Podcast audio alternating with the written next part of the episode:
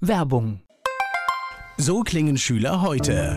Was habt ihr heute in der Schule gemacht? Keine Ahnung. Und so klingt der Speedlearner. Was habt ihr heute in der Schule gemacht? Heute haben wir sehr viel über Afrika gelernt. Soll ich bei den ägyptischen Pharaonen anfangen und bei den Zulu-Kriegen aufhören? Oder interessiert es dich in Wirklichkeit gar nicht? Speedlearning. Für bessere Noten. Wie wir vom Hoffnungslerner zum Speedlearner werden. Jetzt überall im Buchhandel. Speedlearning.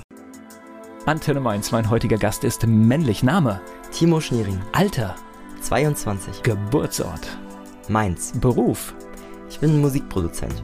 Wow. Hast du Hobbys? Ja, also ich mache alles mit Musik und Film. Ich fotografiere sehr gerne und ich habe auch zwölf Jahre Leistungstouren gemacht.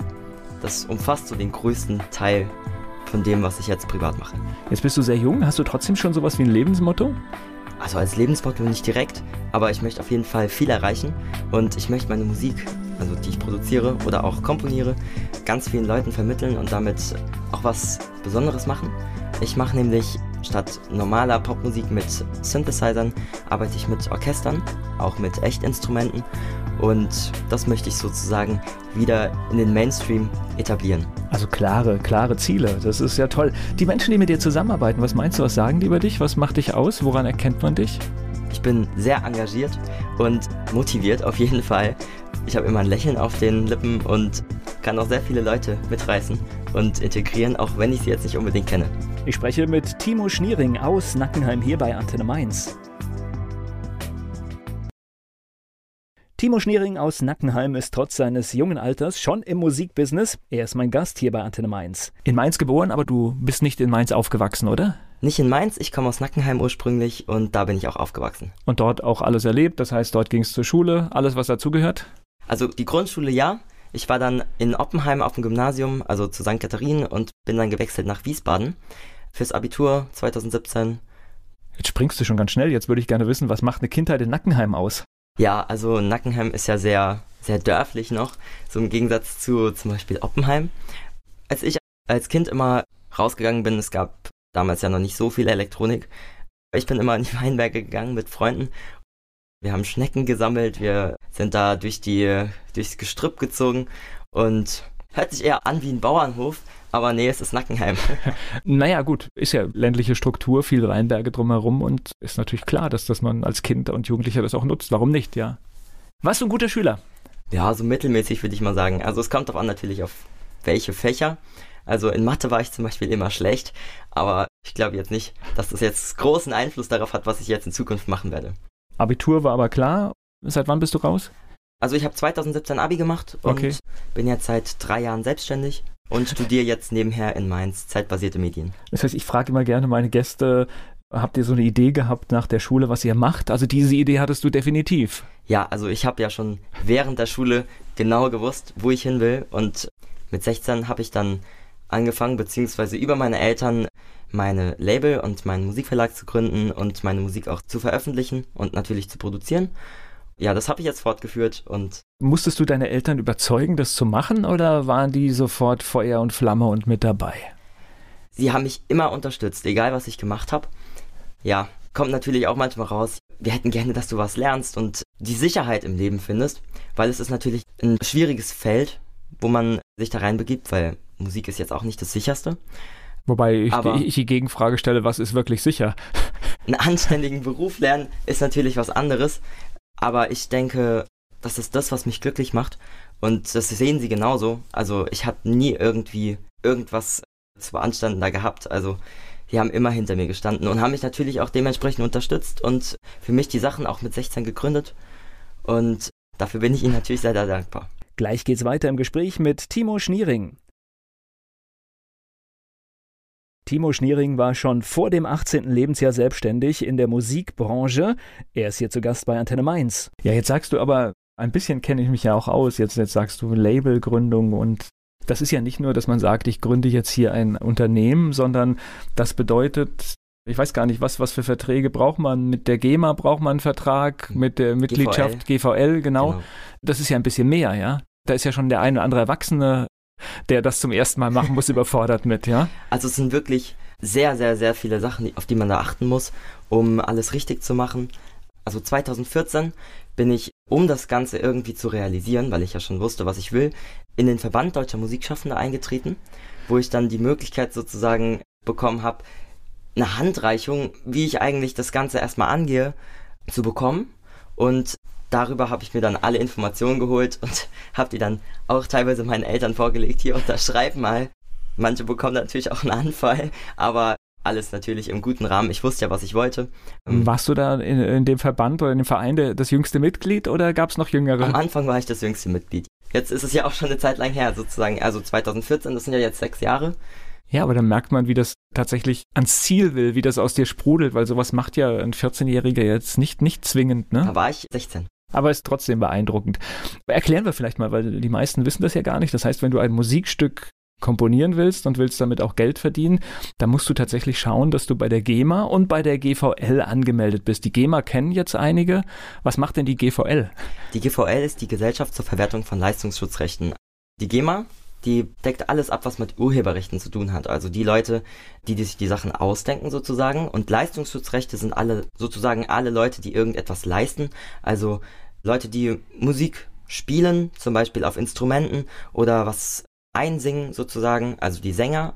Und das alles übernimmt die GVL, also die Verwertung dieser Sachen. Wenn jetzt irgendwo Geld reinkommt, zum Beispiel aus Radios oder irgendwelchen Sendeanstalten allgemein, dann wird das über die GVL ausgezahlt und. Das heißt, die sorgen dafür, dass im Prinzip immer, wenn aufgeführt wird, wenn irgendwie die Musik verwertet wird in irgendeinem kommerziellen Kontext oder auch in einem anderen Kontext, dass derjenige, der es auch geschaffen hat, auch Geld verdient, ja.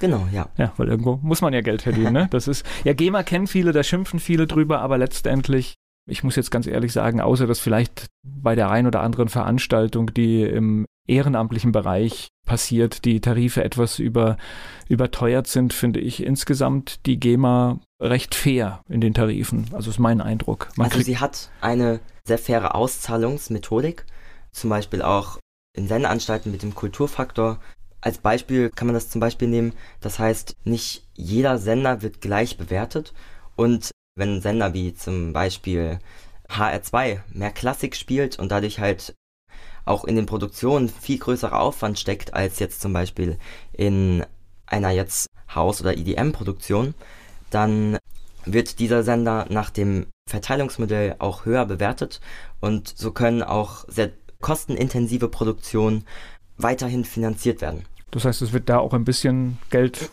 umverteilt im System und wahrscheinlich auf dem Weg auch verhindert, dass nachher dann doch alles für Produktion von Michael Jackson ja, genau. ausgegeben genau. wird. Und gleich geht es weiter im Gespräch mit Timo Schniering. Timo Schniering lebt für seine Musik und deswegen ist er auch schon seit Jahren in diesem Bereich selbstständig, trotz seines Alters von 22 Jahren. Er ist mein Gast hier bei Antenne Mainz. So, jetzt waren die Unterlagen dabei, du hast deinen Eltern gesagt, hier unterschreib mal, mach das. Aber wie geht denn das dann los? Das heißt, diese Formalitäten zu erledigen ist eine Sache, aber dann muss man ja auch mit irgendwas starten. Was war denn deine erste Produktion oder das erste, was du umgesetzt hast? Das allererste, was ich umgesetzt habe, waren eigene Songs von mir, die ich halt mit Freunden aufgenommen habe. Mit einer Freundin habe ich ein Lied produziert, das hieß Puppets. Und das war sozusagen die erste richtige Veröffentlichung jetzt unter dem eigenen Label. Und Ganz durch Zufall ist das wirklich gut angekommen. Also man macht dann natürlich auch Promotion sozusagen, also sendet es an Redakteure und andere Leute, die halt zum Beispiel Magazine oder Medien allgemein und das ist ziemlich gut angekommen. Ich habe dann zusammen mit ihr dieses Lied dann veröffentlicht gehabt und nach ein paar Tagen kam dann eine Rückantwort von der Programmchefin vom RBB, der Anja Kaspari und wir waren beide so, oh scheiße, das haben wir überhaupt nicht erwartet. Aber war auf jeden Fall richtig, richtig nett und hat den Song in ihre Playlist aufgenommen, wodurch dann natürlich auch andere Redakteure darauf aufmerksam geworden sind.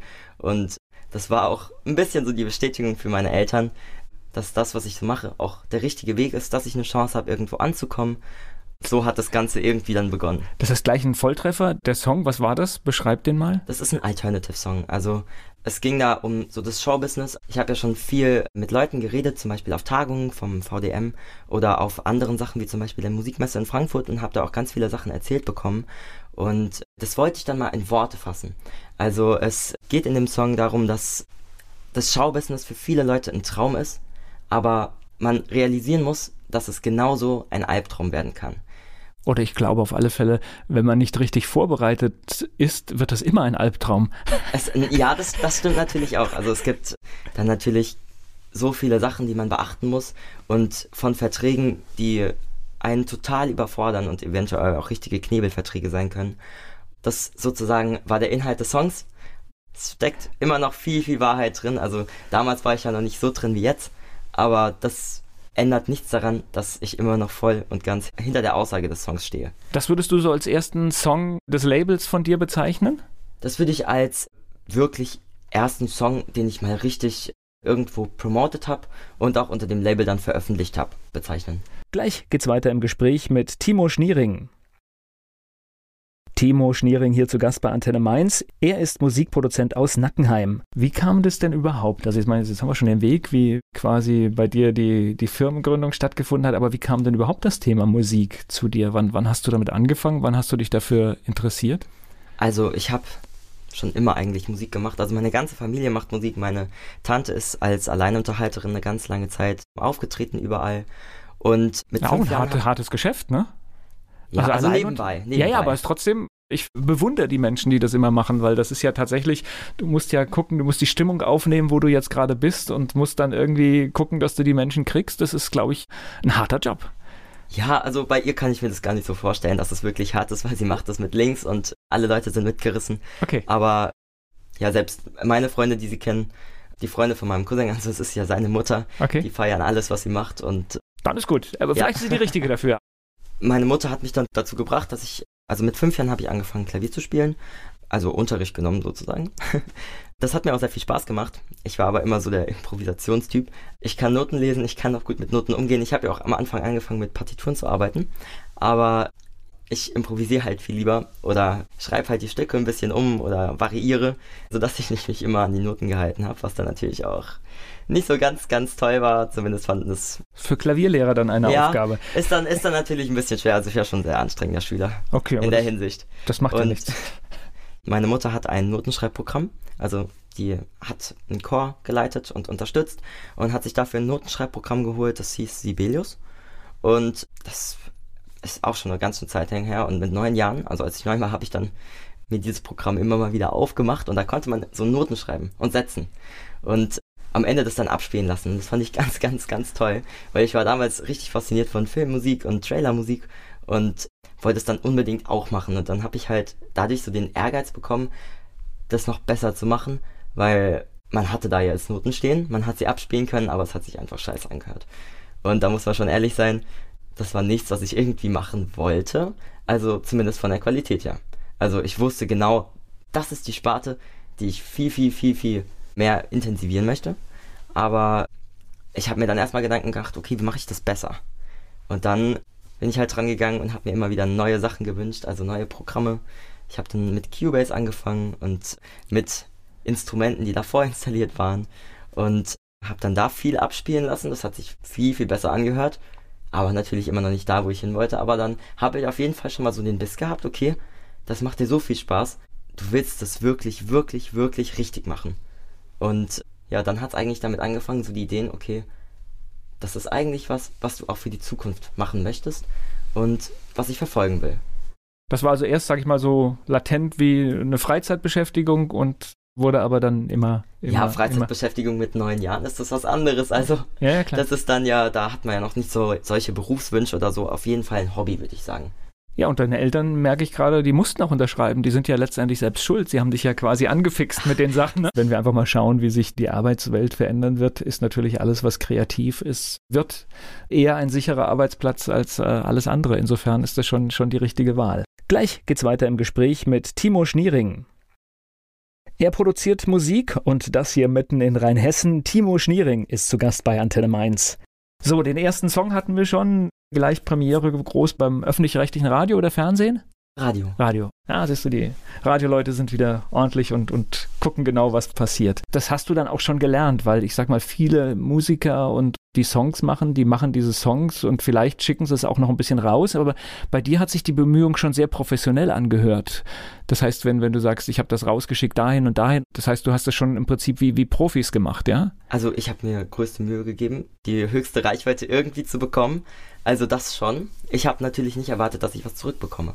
Also ich habe schon normale Bemusterungen gemacht. Aber das ist ja professionell. Also diese Erwartungshaltung darf man eigentlich gar nicht haben, weil tatsächlich die Wahrscheinlichkeit, dass du ein Feedback bekommst, ist ja eher gering. Deswegen ist es schon hochprofessionell eigentlich. Also die Erwartungshaltung. Ich hatte ja nicht die Erwartungshaltung, dass direkt irgendwie das jetzt angenommen wird. Ich habe den Ehrgeiz gehabt, dass es zumindest auf dem Standard ist, dass es sein kann. Und das hat sich anscheinend dann ausgezahlt. Also, das ist wirklich vielleicht ein Prozent haben vielleicht das Glück, dass das direkt mal wenn, aufgenommen wird. Wenn es so viel Feedback, ist. Dass man wirklich ein Feedback bekommt von jemandem, dem man es eigentlich liefert. Also es ist ja sozusagen dann ein Kunde, weil die Musik wird ja abgekauft. Ja, klar. Und wenn die Quote von den Radios zum Beispiel ja auch nicht gehalten wird, dann ist es klar, dass viel Musik halt nicht gespielt werden kann, weil Künstler müssen sich natürlich auch behaupten. Und die Fans der Künstler sind natürlich auch die Hörer der Radios und so etwa kann man sich dann vorstellen, dass es für Leute, die wirklich unbekannt sind, so gut wie unmöglich ist, irgendwo reinzukommen. Ja klar, du kannst natürlich heute, das Dilemma hatten wir schon, du kannst natürlich heute auch äh, als, sag ich mal, noch unbekannter Künstler über YouTube oder vielleicht auch über Spotify eine enorme Reichweite aufbauen, wenn du ein bisschen bekannt wirst, aber es bringt dir finanziell recht wenig. Also vor allem Spotify gibt überhaupt nichts. Also 0,01 Cent pro Stream ist absolut gar nichts. Das ist ja Mikro, Mikrocentbeträge. Also nur, äh, nur um es einzuordnen, also es gibt wirklich auch selbst die ganz großen amerikanischen Stars kriegen oft eine vierstellige Auszahlung von Spotify. Das ist also das heißt, die, ziemlich hart. Das heißt, die verdienen an einem Konzert mehr als das ganze Jahr über, über so einen Vertriebsweg. Das ist eigentlich schon, schon es, verrückt. Es wird wirklich verscherbelt. Und wenn niemand downloadet, ist persönlich das letzte, was ich gedownloadet habe, ist jetzt auch schon ein paar Jahre her. Und dann musste ich es wirklich, ich glaube für meinen Abi-Song war das, den ich dann noch als MP3 dahin schicken musste. Das war, glaube ich, auch das letzte, was ich gedownloadet habe. Und ansonsten, es kauft ja niemand mehr Musik. Und so ist es auch nicht mehr möglich, zum Beispiel über alleine Online-Verkäufe jetzt in wirklich die offiziellen Charts zu kommen, denke ich mal. Wenn man jetzt nicht wirklich die aller, allerhöchsten Verkaufszahlen hat im Download-Bereich. Ich überlege jetzt gerade, haben Charts überhaupt noch eine, eine, eine Aussagekraft, wenn? Ah, ich finde, die Charts, man muss erstmal wissen, wie die ermittelt werden. Die Charts sind ja ein reiner Überblick über die finanziellen Einnahmen des Künstlers oder der Künstlern. Und das kann ja alles in unterschiedlichen Rahmen geschehen. Das ist zum Beispiel CDs, wenn jetzt eine Auflage von 5000 Stück zum Beispiel produziert wird und es wird an einen Vertrieb weitergegeben, beispielsweise an Mediamarkt sozusagen, dann zählen alle 5000 CDs am Tag der Chartszählung, also zum Veröffentlichungsdatum, auch in die Charts ein, ohne dass sie jetzt überhaupt wirklich verkauft wurden oder dass dadurch Umsatz erzielt wurde. Und beispielsweise, wie es bei vielen Rappern ist, die jetzt Boxen rausbringen, mit also so Fanboxen, wo dann natürlich auch Musik drin ist. Die müssen einen bestimmten Anteil an Musik haben. Ich glaube, ich weiß gar nicht wie viel Prozent, aber es müssten, glaube ich, über 50 oder 60 Prozent Anteil Musik drin sein. Deswegen sind sowas wie Deluxe Editions oder sowas immer in diesen Boxen enthalten. Und unter diesen Umständen werden auch die Verkäufe von dort, zum Beispiel die Box kostet 60 Euro, in die Charts eingezählt. Und das zählt dann natürlich so viel wie 60 Downloads, weil mit Downloads verdienst du ja mittlerweile gar nichts mehr. Ich hatte das mit der Bedeutung der Charts äh, tatsächlich anders gemeint. Also ich weiß, als ich, sage ich mal, in deinem Alter war, dann haben wir tatsächlich jede Woche auf die, auf die deutschen Charts gefiebert und reingeguckt, was ist passiert. Ehrlich gesagt, ich könnte dir jetzt nicht mal ehrlich sagen, wer in Deutschland gerade die Nummer eins ist. Äh, und ich, müsst, ich müsste es eigentlich wissen, aber ich, ich weiß es nicht, weil es einfach oftmals auch gar nicht relevant ist, weil das, was da auf eins manchmal steht, ist etwas, was zum Beispiel fürs Radio oft gar nicht in Frage kommt, weil es nicht gespielt wird, weil es gar nicht passt? Also ich finde es im Moment wirklich schwer, so Charts zu beurteilen. Also die offiziellen Charts sind ja wie gesagt rein an den Verkäufen orientiert. Das ist vielleicht ein ganz guter Überblick für die, wie steht im Moment so die Branche. Es gibt ja tausende Charts. Es gibt Radio-Charts, Airplay-Charts. Es gibt Streaming-Dienste, die Charts anbieten, iTunes-Charts.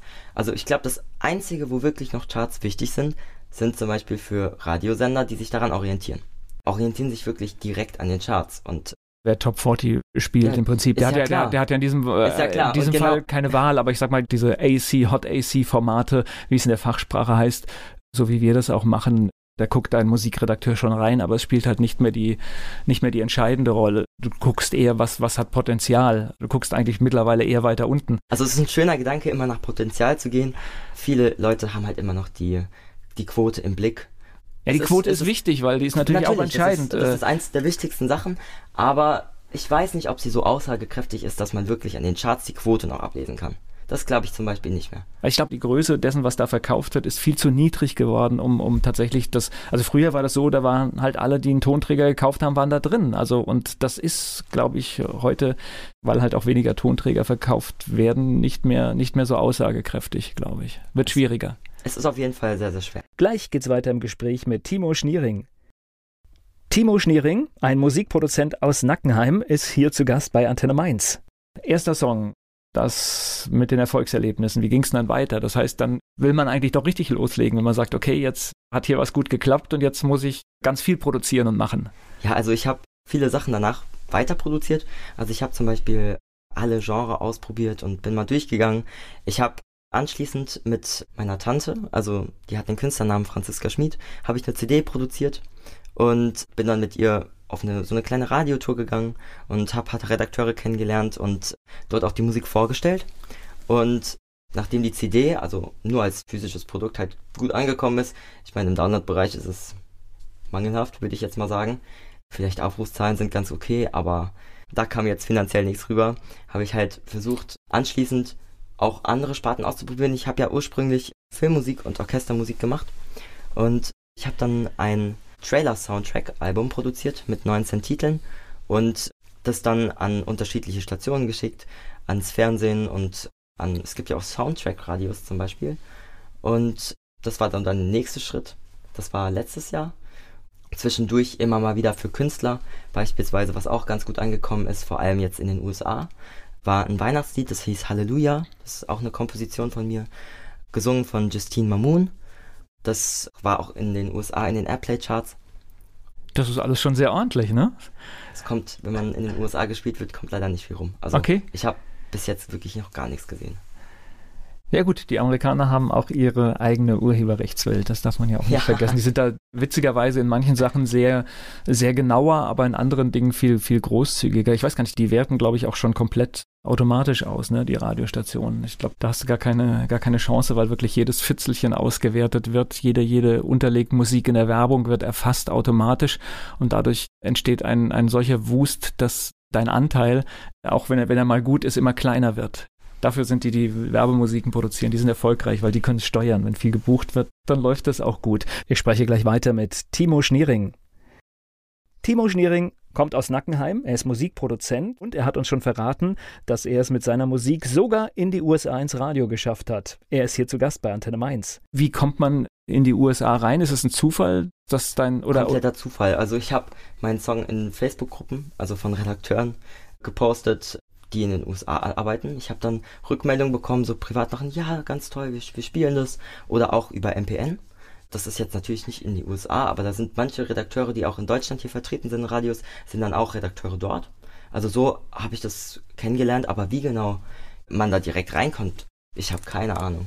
aber, das ist alles Glück. aber abgesehen vom Geld ist es trotzdem irgendwie, glaube ich, für einen Musiker ein cooles Gefühl, dass die Musik in den USA genutzt wird, oder? Ja, also es ist Weil es ja immer noch so ein Mutterland der Popmusik oder sowas ist eigentlich letztendlich. Es hat auf jeden Fall was Besonderes und spornt natürlich auch an. so, was sind denn die Pläne? Wie soll es denn weitergehen?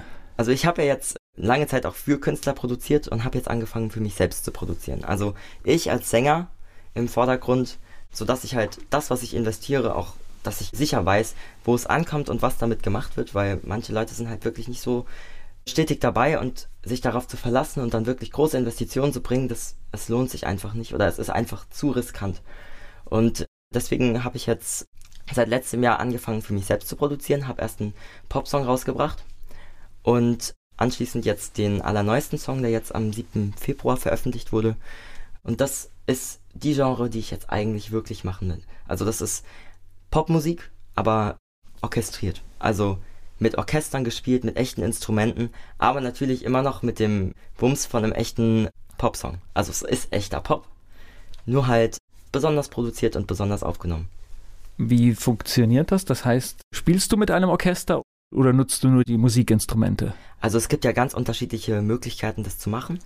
Natürlich nutze ich auch VST-Instrumente, also das sind gesampelte Instrumente, echte Instrumente, die aufgenommen wurden und dann zusammengepackt in ein Instrument, ein virtuelles, das man dann spielen kann.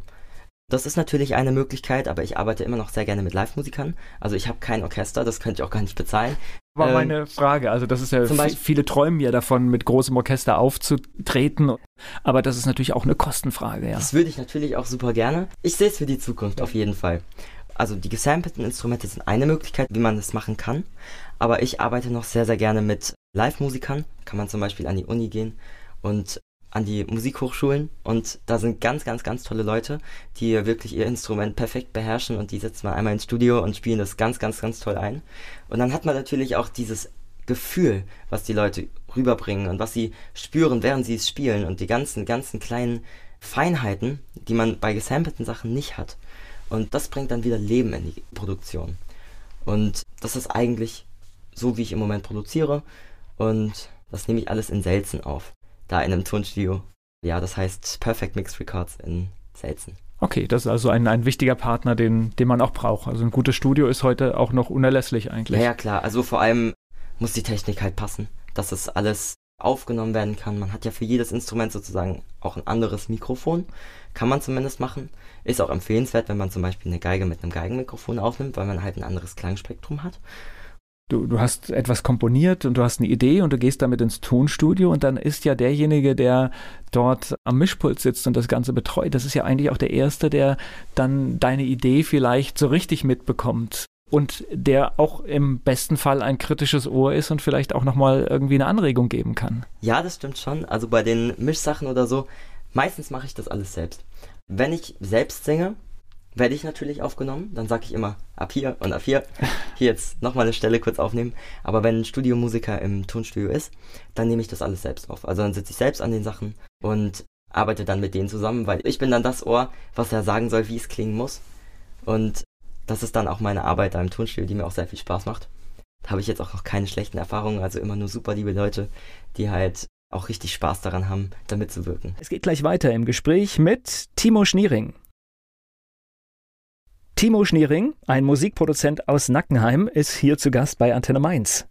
Wie bist du denn selbst an den Gesang gekommen? Jetzt haben wir ja nur vorhin den Klavierunterricht mitbekommen. Das heißt, wahrscheinlich auch die Mama hat dich auch zum Singen bewegt, oder was? Ja, also ich war auch schon immer am Singen. Also im Kinderchor zum Beispiel. In Nackenheim war ich so lange, bis es dann aufgelöst wurde. Also Ewigkeiten gefühlt. Und ich habe danach dann Gesangsunterricht genommen. Ich war auch in ein paar Workshops. Ich war im Schulchor. Und ja, habe das dann weitergemacht. Jetzt intensiven Gesangsunterricht habe ich jetzt seit zwei Jahren. Ja, das hat mir dann auch so viel Spaß gemacht und ich habe auch so viel an mir selbst gelernt, also meine eigene Stimme zu finden.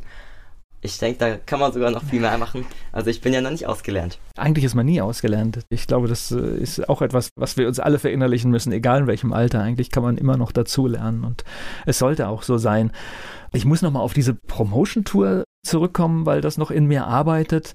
Das heißt also auch wirklich, also ich meine, wenn, wenn du sagst, du willst zu einem Radiosender, willst dich vorstellen, da muss man auch ein bisschen zäh sein, ne? Die warten ja nicht alle auf einen. Ja, also es ist anstrengend, so viele Leute erstmal anzuschreiben, Kontakte zu bekommen von den ganzen öffentlich-rechtlichen, bis man da mal einen Kontakt wirklich hat, wo man direkt anrufen kann es dauert schon Ewigkeiten. Also normalerweise wird man am Telefon dann weitergeleitet und die Standard-E-Mail wird dann gesagt und da kann man dann was hinsenden und man bekommt so gut wie nie eine Antwort. Aber ich habe halt das Glück gehabt, dass ich halt so ein paar Redakteure dann immer mit der Zeit so kennengelernt habe. Habe dann dadurch auch weitere Kontakte bekommen und da kann man dann natürlich dann direkt anschreiben und kann dann mal fragen, hier, ich habe hier was Neues, kann ich das vielleicht vorstellen? So habe ich jetzt zum Beispiel im Februar und jetzt Anfang März eine Promotion-Tour angefangen und habe einige Sender besucht. Ich war von Belgien bis nach Bayern in unterschiedlichen Stationen und es hat sich eigentlich immer was ergeben. Also sind danach Leute gekommen, die dann halt wirklich Motivation wieder zugesprochen haben und gesagt, ja, es hat uns sehr, sehr gut gefallen. Davon lebt im Moment das Ganze und auch mein, mein ganzer Enthusiasmus, dass ich jetzt in meine Musik reinstecke. Es zeigt mir nur, ich kenne ja die Branche jetzt aus der anderen Richtung, es zeigt mir nur, du meinst es ganz ernst, weil wer Leuten auf den Zeiger geht und sagt, ich will meine Musik unter die Leute bringen, der wird auch irgendwann erfolgreich sein in diesem Bereich, weil letztendlich ist das wahrscheinlich, also du musst ein gutes Produkt haben, aber du musst es auch verkaufen. Das ist eigentlich, daran scheitern die meisten. Ich habe auch sehr, sehr lange mit mir selbst ein bisschen gehadert. Deswegen, ich bin ja jetzt auch nicht mehr 16, als ich angefangen habe, überhaupt wirklich mal die Überzeugung, damit klarzukommen, ganz, ganz frei reden zu können und auf der Bühne zu stehen zum Beispiel. Mhm. Also es ist zwar jetzt in kleinen Kreisen, aber wenn man jetzt wirklich, so wie ich es jetzt vorhab, international zu werden und auch international dann tätig zu sein, ist es natürlich auch sehr, sehr zeitaufwendig und man muss erstmal damit klarkommen und sich da erstmal realisieren, was steckt da eigentlich dahinter. Ich glaube, das ist auch so eine der größten Überwindungen, die ich jetzt zumindest so in den letzten Jahren abgeschlossen habe. Und das Na gut, du bist, ja, du bist ja am Anfang, also ich meine mit 22 Jahren, das ist, da steht dir ja sozusagen noch die Welt offen. Also das ist ja, du hast ja echt noch alle Optionen, ja. Du bist ja schon ganz weit. Ich hoffe mal, dass es jetzt so langsam anläuft. Es ist natürlich alles auch eine sehr, sehr große Investition. Ja, nicht nur die Motivation, das alles zu machen, sondern erstmal bis das Produkt steht oder bis die Produkte dann stehen. Ich bin ja im Moment dabei, ein Album zu produzieren, was jetzt im September rauskommen soll da hängt natürlich auch ganz viel Geld dahinter. Also wenn man nicht bereit ist, auch zu investieren und richtig zu investieren, dann wird das natürlich alles auch sehr, sehr schwer oder noch schwerer angenommen zu werden. Vielleicht sind dann 0,00001 Prozent, die haben das Glück, die machen eine Heimaufnahme und das geht dann total durch die Decke durch irgendwas, weil sie durch einen Algorithmus oder so im Internet gefeatured werden.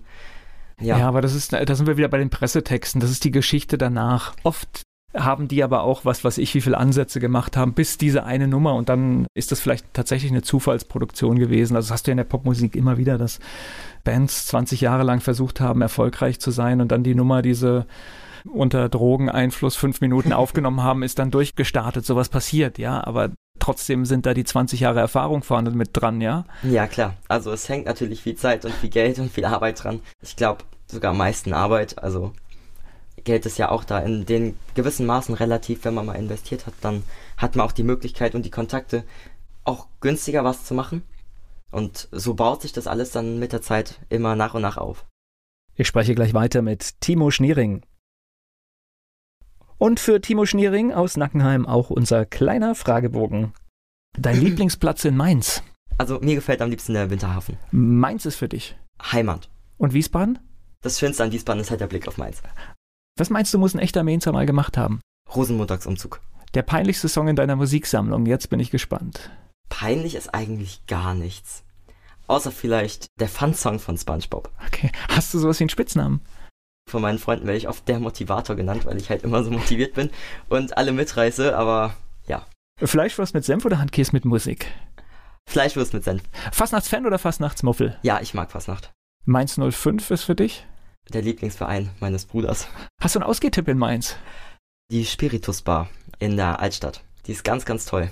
Welche berühmte Persönlichkeit möchtest du mal treffen? Oh, am liebsten ganz, ganz viele. Also, da habe ich jetzt niemanden wirklich direkten. Gibt es so ein Musiker-Idol? Ein Idol nicht, nee. Nein. Und gleich geht's weiter im Gespräch mit Timo Schniering. Timo Schniering war heute hier zu Gast bei Antenne Mainz. Er ist Musikproduzent und er kommt aus Nackenheim zu uns.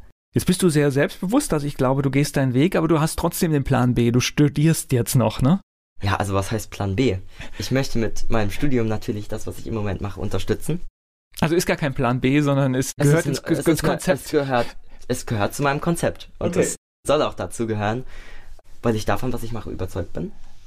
Ich sehe ja, dass es ankommt. Und wenn es so weitergeht, dann bin ich vollends zufrieden. Und ich habe auch ansonsten ja alles gemacht, um sozusagen sicher zu sein. Also ich habe mein Abitur gemacht. Wenn ich jetzt mein Studium abgeschlossen habe, hätte ich theoretisch auch natürlich noch ein zweites Standbein, womit ich arbeiten kann. Was studierst du? Zeitbasierte Medien in Mainz. Das ist Medienstudiengang. Ich mache ja zusätzlich auch viel mit also Videos und Film etc. und Ton natürlich auch. Ist ja die Arbeit eigentlich. Ist elementar, und ja.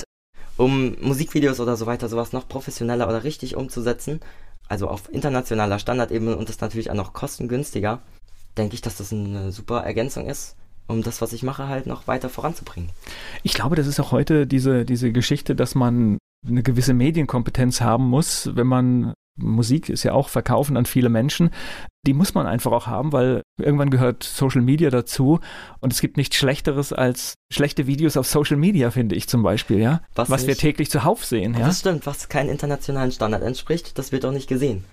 Also ich denke, hätte ich das alles nicht investiert, was ich investiert hätte, dann hätte ich zum Beispiel auch keine Erfolge im Internet oder so.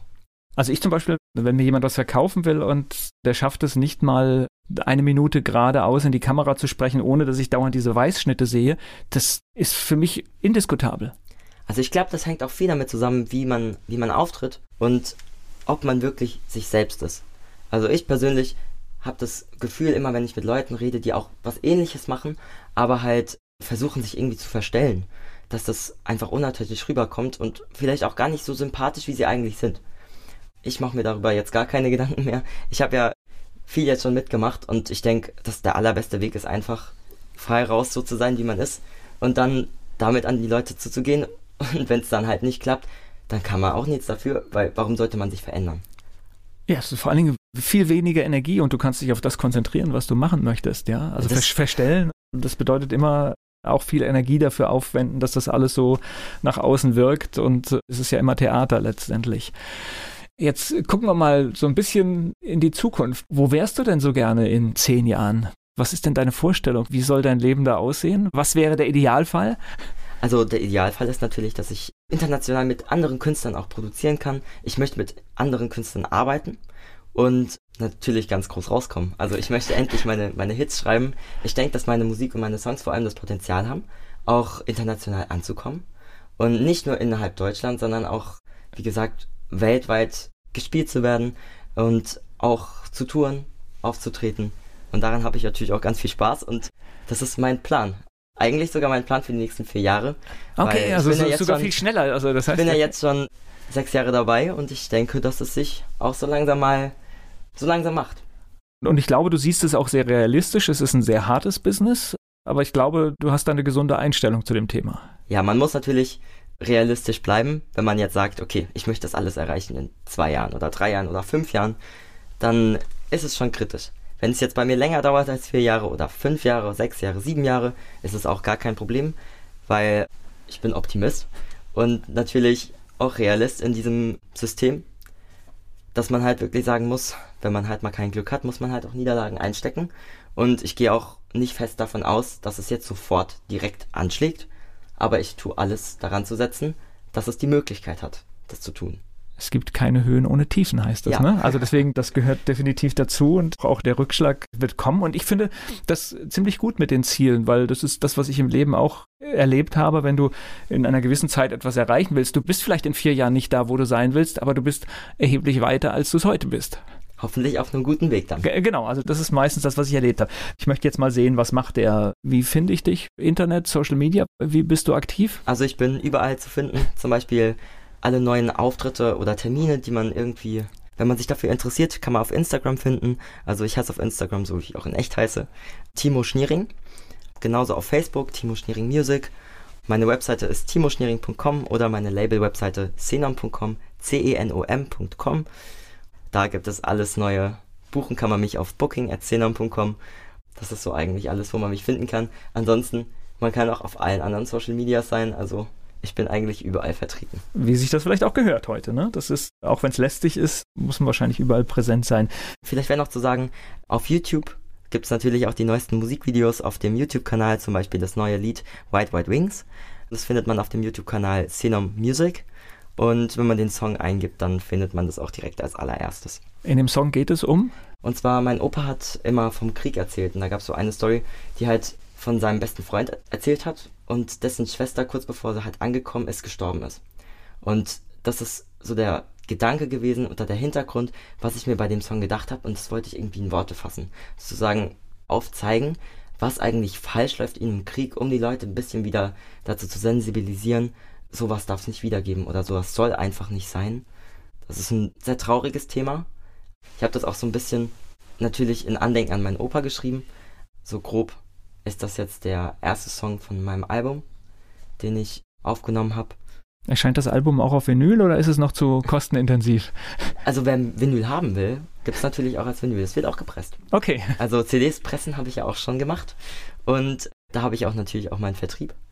Das Vinyl ist stark im Kommen. Ich bin da echt überrascht. Ich kenne total viele wieder, die, die dann sagen, ach nee, also wenn, dann mache ich das so wie früher. Ich finde das total witzig, ja. Im Moment ist es gar nicht mehr so die Kostenfrage Vinyl. Wer alles vorher bereits designt hat für die CD, kann es auch ganz einfach auf Vinyl. Es hat natürlich ein bisschen teurer. Ich würde jetzt auch nicht die große Auflage pressen, dass es jetzt finanziell Nee, ich glaube, dass das wäre. Ja. Aber, aber ich glaube tatsächlich, es gibt immer Liebhaber, die dann tatsächlich heute da Wert drauf legen, dass es wieder, wieder so ist. Und es ist auch faszinierend. Also ich merke das dann, wenn man eine Platte hört, es ist tatsächlich ein Unterschied zu dem weichgespülten heute. Ich kann das gar nicht beschreiben. Es ist echt verrückt, ja, was das macht, ja. Es hat schon einen ganz anderen Klang und es ist auch irgendwie sogar authentischer. Also ja. es wirkt echter auch wenn es nicht mal echt ist. Ja, es ist, ich, ich weiß nicht, was es ist. Ich kann es auch, also Riesendynamik irgendwie und, und, und irgendwie man, manche Sachen klingen halt im digitalen Bereich kalt, aber du bist trotzdem bei Spotify, finde ich dich trotzdem. Ja, ne? ja, Spotify Ge natürlich auch unter Timo Schniering, auch auf allen anderen Online-Stores. Gibt es meine Musik zu kaufen oder auch zu hören, zu streamen? Der beste Weg, einen Künstler zu unterstützen, ist immer die CD kaufen und danach bei Spotify hören. Ja, das stimmt natürlich. Aber dann hat man auch was Handfestes wirklich in der Hand. Und ich kenne auch viele, die da ganz drauf abfahren und das total geil finden, dann wirklich die Platte auch mal in einen CD-Spieler zu legen. Aber Spotify gibt dann natürlich auch was, obwohl die 0,01 Cent da. Gut, aber wenn die äh, CD gekauft ist, ist es ja obendrauf. Es ist ja dann eine zusätzliche ja, Abgabe klar. an den Künstler. Insofern ist der Weg vielleicht ganz in Ordnung. Wie sieht es bei dir im Büro aus? Das heißt, da steht viel Elektronik drum rum, viel, viel PCs und oder wie muss ich mir das vorstellen? Ja, viel PC, viele Instrumente natürlich auch. Und ich arbeite hauptsächlich für die Musik natürlich im Studio. Also da arbeite ich ja nicht zu Hause, habe ich ja schon gesagt, in Selzen im Tonstudio Perfect Mixed Records. Da wird die ganzen Sachen aufgenommen und nicht, nicht so eine Demo für, für Demos mal schnell zu Hause, keine Option? Doch, natürlich, okay, ich habe auch ein Heimstudio. Gut. Aber die wirklichen Aufnahmen, also ich nehme nicht zu Hause auf, weil man braucht natürlich auch die Akustik, um das Ganze irgendwie umzusetzen oder gut umzusetzen zumindest, so wie mein Anspruch ist. Zu Hause habe ich natürlich auch alles, was eigentlich so ein Studio braucht, also richtige Boxen, Gute Software und sowas, ja, mehr, also mehr, Mehrspur-Software und so Zeugs halt. Von, von der Software und so weiter ist natürlich alles identisch im Tonstudio.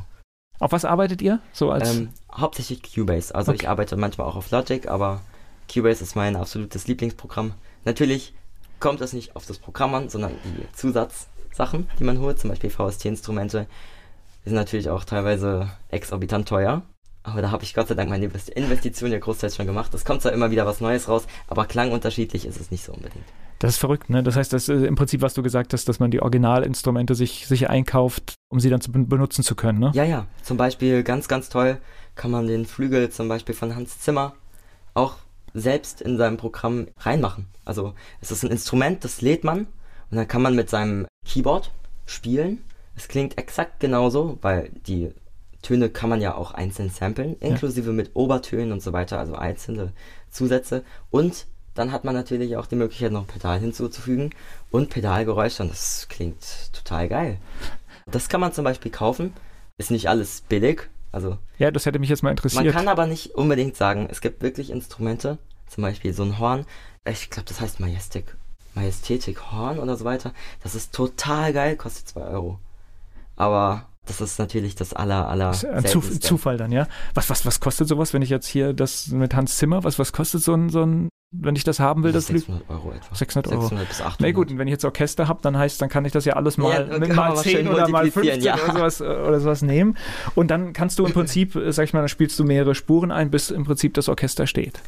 Ja, also natürlich erstmal fürs Demo mache ich das. Ja. Und dann die wichtigsten Spuren, vor allem die Vorderstimmen, die lasse ich dann mit Echtinstrumenten spielen, weil diese Emotionen, die dann wirklich die echten Künstler dann nochmal in den Song reinbringen, das ist einfach unvergleichlich. Und da sitzt du im Tonstudio und hast wirklich Gänsehaut, weil du es so emotional findest, was die da machen, was die da nochmal reinbringen. Und das ist unglaublich. Also das was man damit noch erreichen kann. Und das ist auch die Inspiration, warum ich unbedingt damit weiterarbeiten will. Das heißt, das macht ihr dann quasi Spur für Spur? Immer ein Instrument ist da, oder? Genau. Okay. Also natürlich manchmal auch Choraufnahme, aber es ist eigentlich besser nochmal Spur für Spur, weil dann hat man nochmal das, da kann man es viel, viel, viel genauer und viel detailreicher dann in die Produktion einbauen und es macht auch mehr Spaß. Ja, ich glaube, das ist hier rübergekommen. Ich bedanke mich für das Gespräch. Ja, also Dankeschön. Ich freue mich auch sehr, dass ich hier sein durfte.